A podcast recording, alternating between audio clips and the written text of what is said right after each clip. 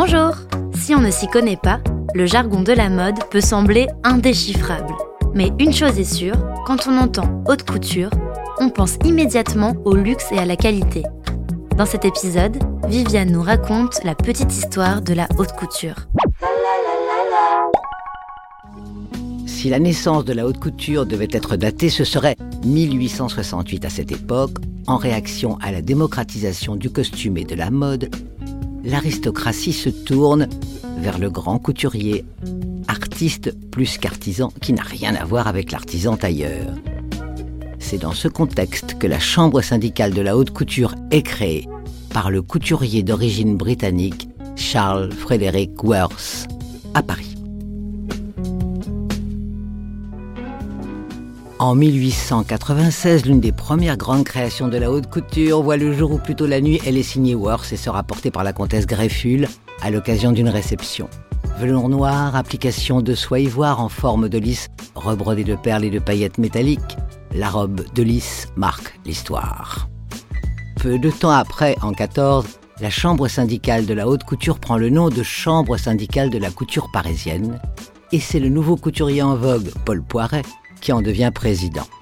La Chambre compte parmi ses membres Jeanne Paquin et les sœurs Callot. Suivront plus tard Jean Patou, Jeanne Lanvin, Gabrielle Chanel, Christian Dior ou encore Cristobal Balenciaga.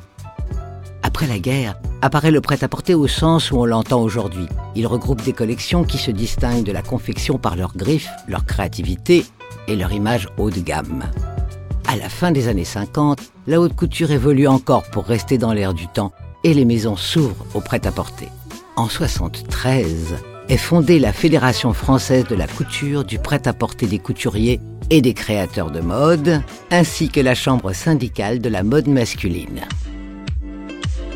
Aujourd'hui, la haute couture est alimentée par des licences et surtout par le parfum. On ne le sait pas toujours, mais la haute couture est une appellation protégée par la Fédération française de haute couture et doit répondre à plusieurs critères. Les créations doivent être réalisées à la main et dans les ateliers de la maison de couture, composées au minimum de 20 personnes. Les maisons doivent défiler deux fois par an et proposer au minimum 25 modèles à chaque passage.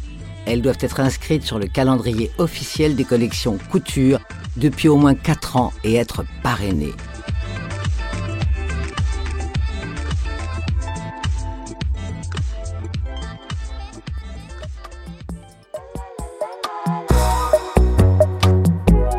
Petite Histoire 2 est un podcast coproduit par TV Only et Initial Studio, adapté du magazine audiovisuel éponyme, produit par TV Only Jean Monco et Séverin Delpont, imaginé et commenté par Viviane Blassel et écrit par Benjamin Doise sous la direction de Viviane Blassel.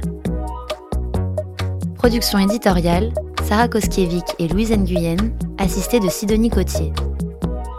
Montage et musique, Johanna Lalonde.